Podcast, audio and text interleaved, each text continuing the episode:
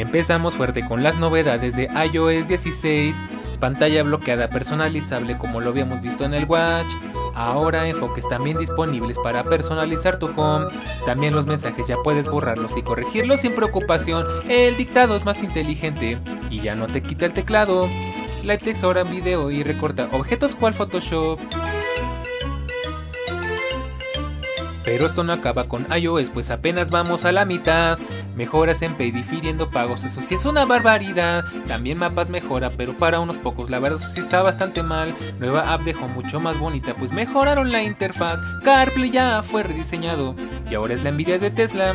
Y de paso, si estás aburrido, pues personalizar tus memojis son más.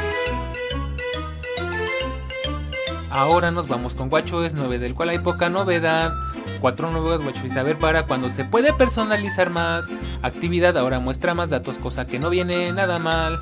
Y entrenamientos personalizados, creo que eso está bastante genial. Por fin el resto de sueño es útil. También puedes monitorear tu corazón. Nueva app de medicación. Eso sí fue toda una anotación.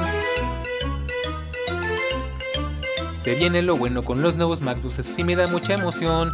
Nuevo M2 mucho más poderoso dentro de la nueva MacBook Air. Y hablando del MacBook, viene más bonito al estilo del MacBook Pro.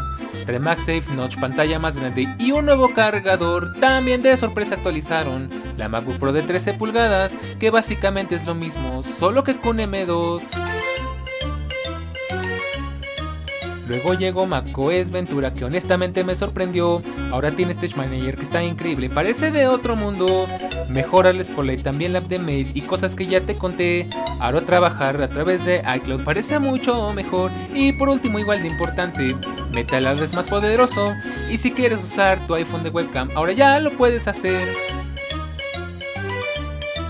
Y ahora los memes de Craig Federici me hicieron reír con iPadOS. Mucho de lo que vimos en realidad aquí también se puede hacer. Por fin Apple hace algo decente con Stage Manager aquí también. Ya puedes extender tu pantalla en el iPad muchísimos años después. Solo faltó el gran olvidado que hablo del Apple TV el HomePod. Del iPod ya ni hablemos.